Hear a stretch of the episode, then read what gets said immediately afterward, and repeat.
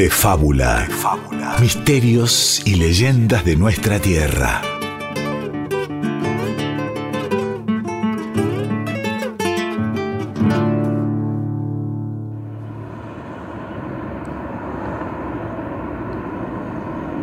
Hace unos pocos años, a minutos de la medianoche de un 24 de diciembre, un changuito, de no más de 8 años, vestido con ropa sucia y rota, miraba fascinado un hermoso auto rojo. Era uno de colección, expuesto en la vidriera de una juguetería muy cara de la calle Corrientes en la ciudad de Buenos Aires. Era la primera vez que con su familia mendigaban en el centro porteño. Sus padres junto a su hermano mayor seguían pidiendo unas monedas o algo para comer cerca de las puertas de algunas pizzerías y restaurantes donde la gente estaba a punto de brindar. Él se había escabullido para dar un paseo por aquellas calles tan luminosas y coloridas. Después de desear aquel hermoso autito durante un largo rato, decidió acercarse por primera vez a aquella torre, esa que estaba en el medio de la avenida.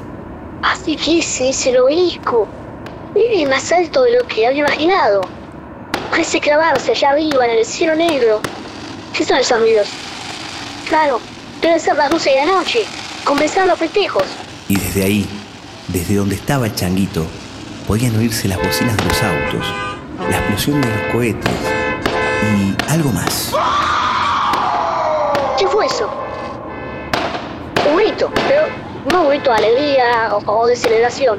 No. Ahí lo voy a escuchar. Es un grito de terror. Parece venir desde el interior del obelisco. La reja que protegía el monumento tenía una puerta, y la puerta estaba abierta. El changuito pasó y descubrió esa otra puerta, algo más pequeña, ahí en la base del obelisco. Tenía que hacerlo, tenía que intentar entrar. Alguien podía estar sufriendo allá adentro. Y entonces, al tercer empujón, la puerta del obelisco se abrió y el changuito se encontró con un hombre. Tendría unos 60 años y estaba ahí de pie. Estaba ahí donde comenzaba una larga escalera que subía y subía por el corazón del monumento. En el bolsillo de su overol le colgaba una identificación que decía Demetrio L. No, señor. Eh, ¿Se encuentra bien? Eh, es que me pareció escuchar un grito. Tranquilo, muchacho, ya pasó. De todas maneras, gracias por preocuparte. Eh, toma, te lo mereces. Luego de decir aquello, el hombre cerró la puerta. Lo que le había entregado era definitivamente un regalo, con moño y todo. El chanquito no esperó y lo abrió. Era imposible. Lo que había en sus ojos, lo que tenía en sus manos, no podía ser cierto. Pero sí, ahí estaba. Era aquel maravilloso auto rojo de colección. Era tal el asombro del changuito que no vio llegar a aquel otro hombre. Muchacho, ¿cómo usaste la beca? No, no, no puedes estar acá. ¿Y ese audito? Debe ser muy caro. No lo verás. Me lo acaba de regalar un colega suyo. Llevaba un overol muy parecido al de usted. Debe ser uno de, los de los cuidadores del obelisco. Está ahí adentro. Eso es imposible. Yo soy el único trabajador que acepté venir en Navidad porque pagaban el doble. Es un trabajo algo peligroso, ¿sabes? Cuentan que hace muchos años, en Nochebuena hubo tormenta y un rayo cayó justo en el obelisco, matando al cuidador que estaba en ese entonces. Y así es que a la medianoche de cada 24 de diciembre puede escucharse el grito que aquel trabajador lanzó al morir. Como dicen que se llamaba Dionisio. No, anda de Demetrio. Demetrio L. Pero tranquilo, changuito. Es solo un mito. Navidad, Navidad, mañana será Navidad. Esta noche es la noche buena, mañana será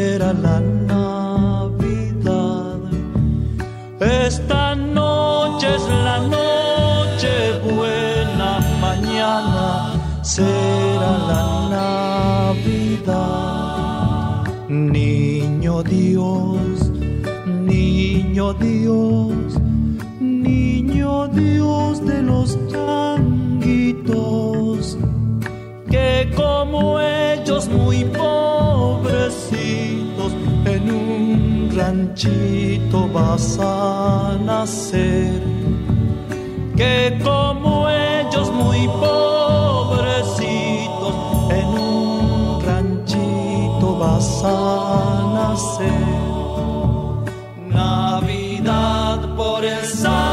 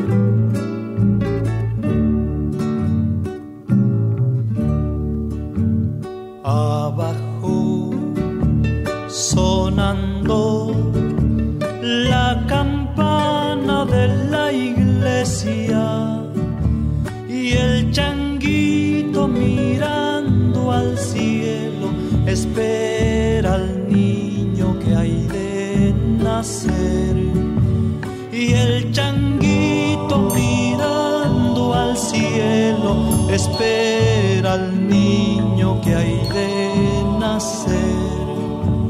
Llega ya llega ya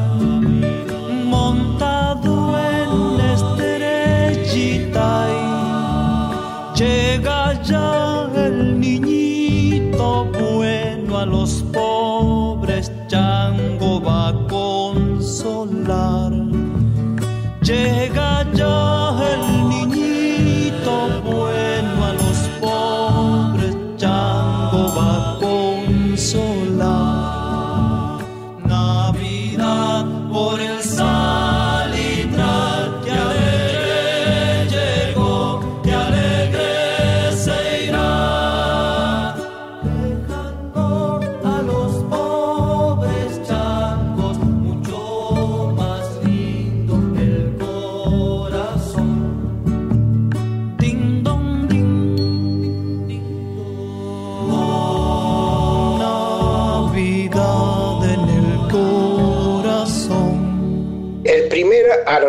arbolito Navidad lo encendió un señor llamado Miguel Hines. Sí, la madre era irlandesa, pero el padre era muy probablemente Jorge IV de Inglaterra.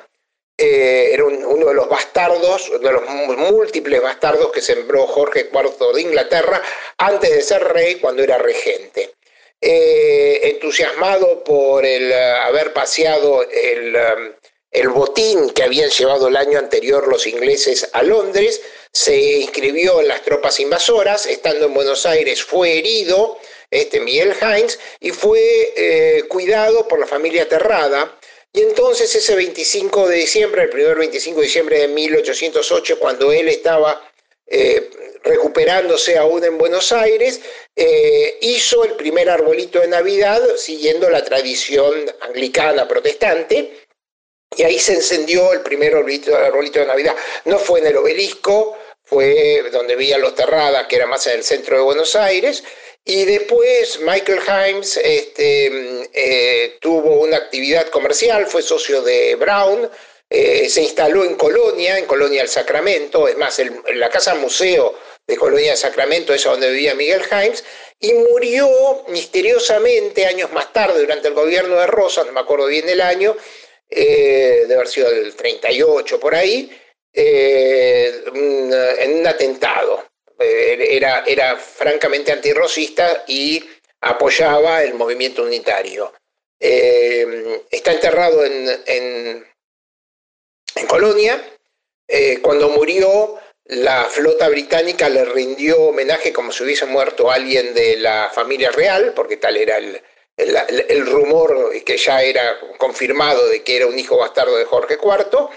Y bueno, y después, este, sí, la familia tuvo eh, distintas extensiones. Tuvo un hijo ciego que fue un pianista conocido hacia 1860.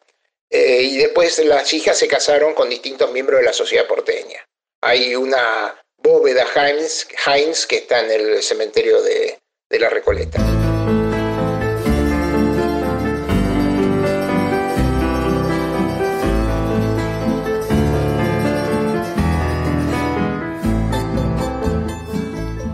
Escuchamos, acompañándonos, La Peregrinación, parte de la misa criolla compuesta por Ariel Ramírez en 1964, en este caso una versión instrumental de este tema con el propio Ariel Ramírez y con Jaime Torres en su charango.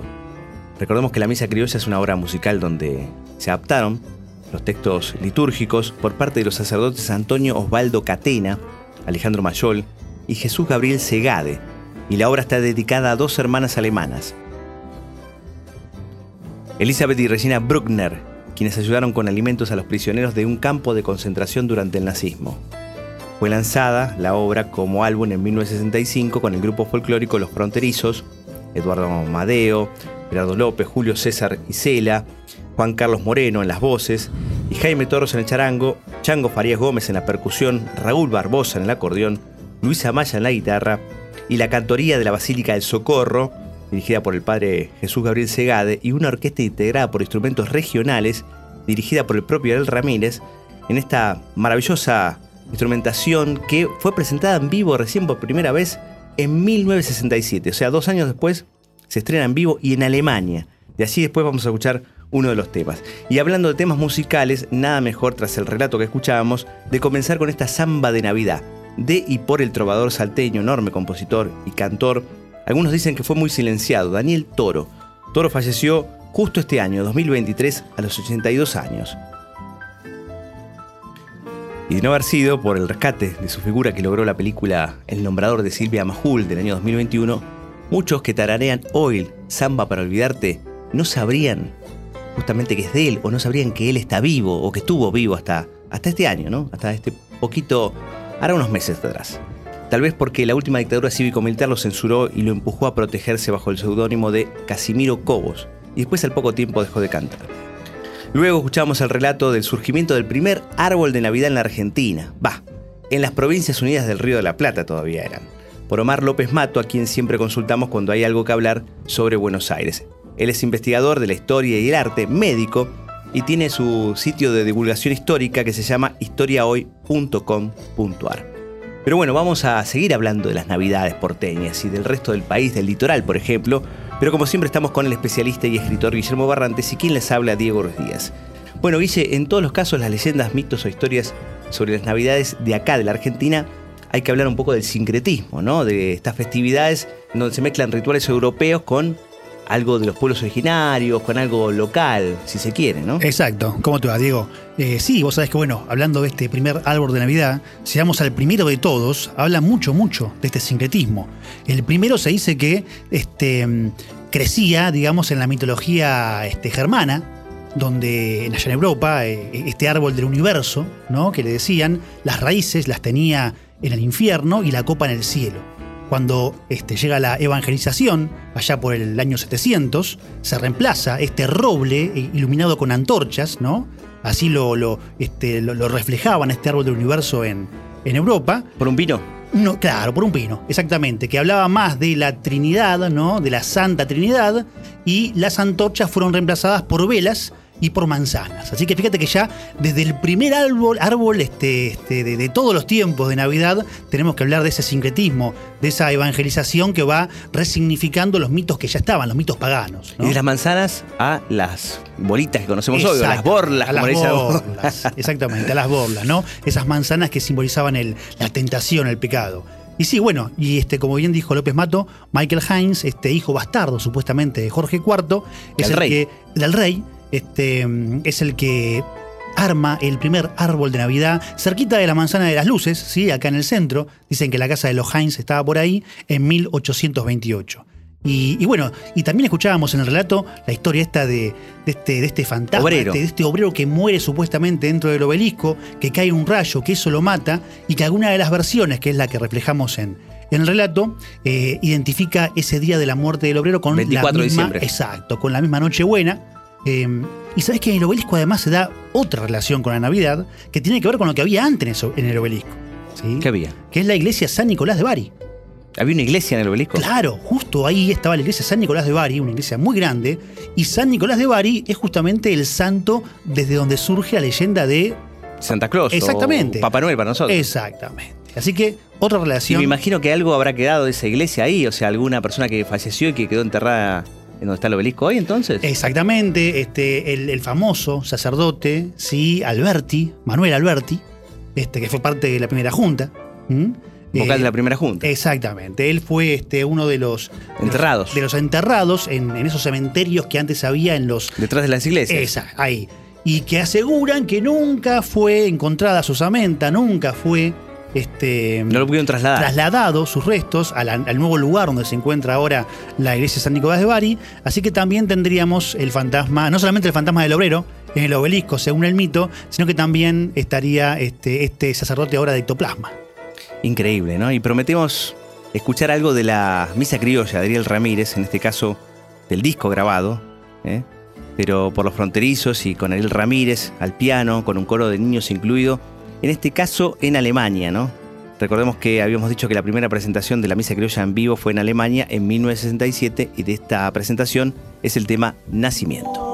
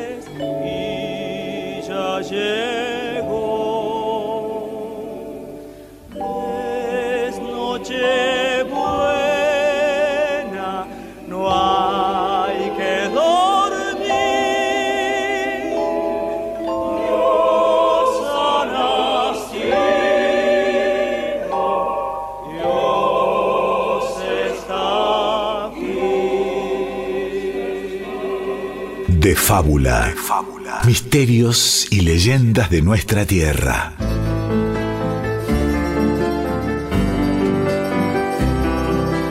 Y escuchamos Nacimiento, el tema de la misa criolla en la primera presentación en vivo en Düsseldorf, Alemania, con un seleccionado impresionante de artistas conformados por Mercedes Sosa, Jaime Torres, Domingo Cura, Los Fronterizos, bajo la dirección del maestro español José María González Bastida, ante una iglesia colmada con capacidad para más de 700 personas. Esta obra fue interpretada por músicos argentinos residentes en Alemania y conjunto coral ensamble Encanto, a quienes se sumaron coreutas de Alemania y varios países de América Latina y el coro Societas de la Universidad de Cartagena, Colombia, convocado especialmente por la Embajada Argentina en 1967. La solista fue la argentina Anabela Soch, quien viajó especialmente para el concierto hace ya 56 años. La obra es una de las argentinas más traducidas y reconocidas a nivel mundial y sin duda representa el espíritu de la Navidad, ¿no? Con estos homenajes a las monjas que, salvaron las vidas de los campos, las personas de los campos de concentración y a nuestro folclore en general.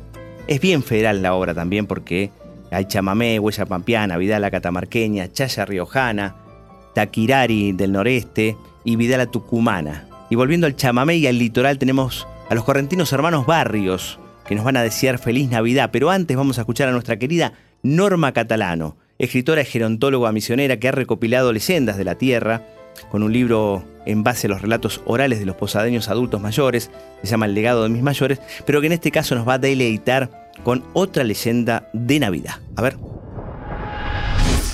Otra de las leyendas dice que en la tierra sin mal, en la Navidad, eh, en mi litoral, y por primera vez en ese verano misionero llovió con tanta fuerza granizo como esto que hemos tenido en estos días, que cubrieron unos 15 centímetros el suelo tan fuerte que los árboles quedaron destrozados sin hoja. Fue a la siesta, pero al llegar la noche el cielo se había normalizado y estaba cubierto de estrellas. Un leñador regresaba a su casa atravesando la selva oscura y muy fresca él quería llevarle a su familia un presente eh, por ser Nochebuena y nada había hallado en su camino. Quería llegar pronto a su hogar y anhelaba compartir la noche de la llegada del divino niño hijo de Tupá. Muy cansado, se dispuso a descansar un rato, casi se duerme, cuando una luz muy brillante lo deja maravillado. Sus ojos daban crédito a tanta belleza. Frente a él, un pequeño pino parecía alzarse hacia el cielo lleno de luz y muchas estrellas posaban en sus ramas y largas cintas plateadas adornaban y lo envolvían haciendo más bello el espectáculo. Estaba allí de pie de un salto contemplando tanta belleza cuando oyó una voz que le decía, Hola, feliz Navidad. Por favor, llévame a tu casa. Te haré quedar muy bien con tu familia, que esperan de ti un regalo de Navidad. El leñador se acercó y quiso desprenderlo de la tierra, pero no pudo. Era muy hermoso y estaba muy fuerte, prendido a la tierra, y él no quería cortarlo. Por favor, llévame contigo a tu hogar, usa tu hacha y llévame. Entonces el leñador comenzó a cavar a su alrededor hasta desprenderlo de la tierra y lo puso en el hombro y a pasos agigantados llegó a su casa dándole lo que esperaban sus hijos y su señora. Allí, frente a la casa, hizo un hoyo y lo trasplantó. Como un gran milagro, las estrellas de luz incandescentes iluminaron toda la casa, transformándola en la más resplandeciente del lugar. Y muchos parroquianos se acercaron a ver y disfrutar del espectáculo de aquel pino iluminado como nunca. Eh, y el árbol de Navidad les dijo, ha nacido el Redentor, Jesús, colocad en mis ramas todas las cosas de, que necesitas obtener para ser feliz y elevar una oración al divino niño.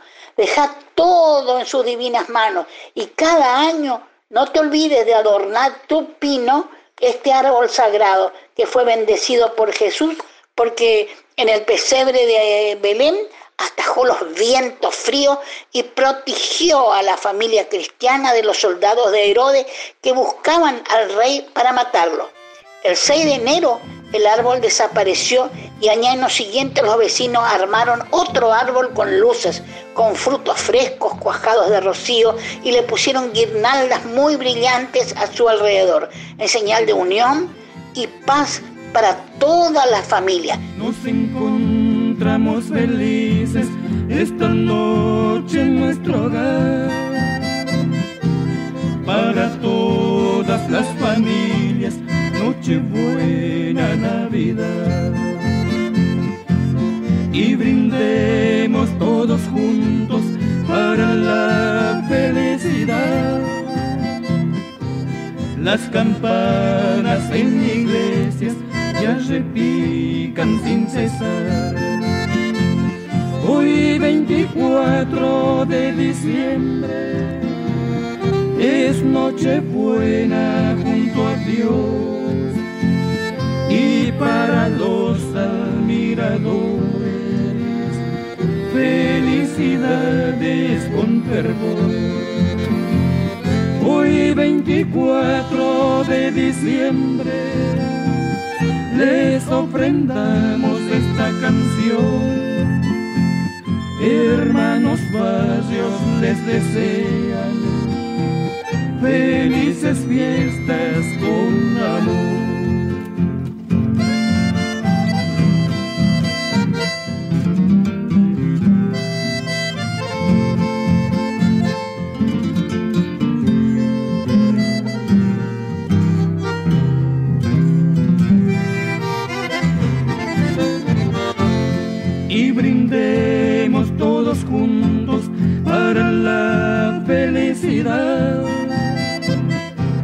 Las campanas en iglesias ya repican sin cesar. Hoy 24 de diciembre es noche buena junto a Dios y para los admiradores felicidades con fervor. Hoy 24 de diciembre les ofrendamos esta canción. Hermanos barrios les desean felices fiestas con amor. De fábula se enciende el fogón y crepitan las historias. Escuchamos al emblemático conjunto chamamecero que fuera fundado por Irineo Tomás Martín y Modesto en 1959. Los hermanos Barrios, con Les Deseamos Feliz Navidad, un tema, saludo en realidad, de 1978. Y ellos son de Corrientes y subimos un poquito a Posadas para escuchar el relato que nos regala nuestra amiga, ya es una amiga de Fábula, Julia Norma Catalano, trabajadora social, docente, gerontóloga, investigadora de mitos y leyendas, escritora misionera que nos narraba una leyenda litoraleña, en realidad del sincretismo, donde el árbol de Navidad o un árbol le pide al hachero que se lo lleve de regalo a su familia para la Navidad. Exacto, ¿no? Eh, De vuelta el árbol de Navidad como, como, centro. ¿no? Como centro. Este, y hablábamos un poquito de, de- de San Nicolás de Bari al comienzo del programa, ¿no? Cómo, cómo gesta, eh, cómo se gesta la figura de Papá Noel a partir de este santo, ¿no? Que digamos que, que nació en un puerto de Licia eh, y que terminó siendo obispo de Mira, en Turquía.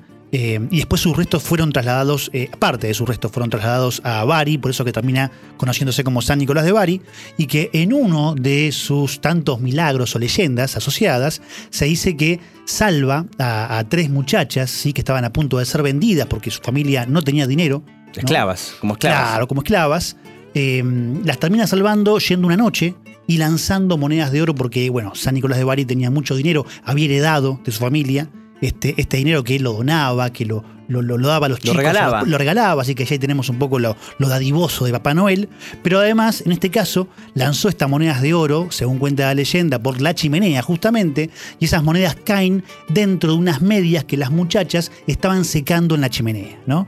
Así que tenemos un montón de cosas que después se, se asocian, se resignifican en la leyenda de, de Papá Noel, ¿no? Las medias, las monedas de oro, la chimenea, ¿no? La noche, y esto de, de- de la dádiva, de, de ser bondadoso de este hombre que al comienzo no vestía de rojo, sino que Verde. vestía de verde y blanco, porque eran los, este, las ropas con las que vestían los clérigos, los obispos en, En ese lugar. en Mira, exactamente, ¿no? Eh, y bueno, a partir de ahí todo se fue transformando. y el rojo fue un invento de, de la famosa marca, exacto, de gaseosa. De bebidas. Sí, sí, sí, allá por los años 30.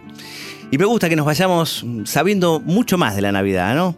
Pero me gusta que nos vayamos hasta no sabemos cuándo, con la voz de la inconfundible, la voz de nuestra tierra, de la única, de la negra, de Mercedes Sosa, con un tema de Ariel Ramírez también, sobre la Navidad, que habla un poquito de esta Navidad tan particular, la que tenemos nosotros los argentinos, la del hemisferio sur, ¿no? Esta Navidad con calor, Exacto. esta Navidad con sidra, con pan dulce, con vitel toné. Con mucha caloría, pero este, en un lugar donde el calor aprieta. En lo ¿no? posible con un aire acondicionado, Claro. ¿no? De por medio. Y ahí dice, mi Navidad está metida en el verano, dice la letra. No tiene pinos ni nieve que le dé luces. Mi Navidad con el calor van de la mano. Y un suave olor a sidra y a pan dulce. Que nunca falte. Les dejamos con Navidad en verano, en la inconfundible voz de la negra Sosa. En tanto nosotros nos reencontraremos hasta... Hasta el mito que viene. Así es. Mi Navidad está metida en el verano. No tiene pinos, ni la nieve le da luces. Mi Navidad con el calor va de la mano y un olor a sidra y a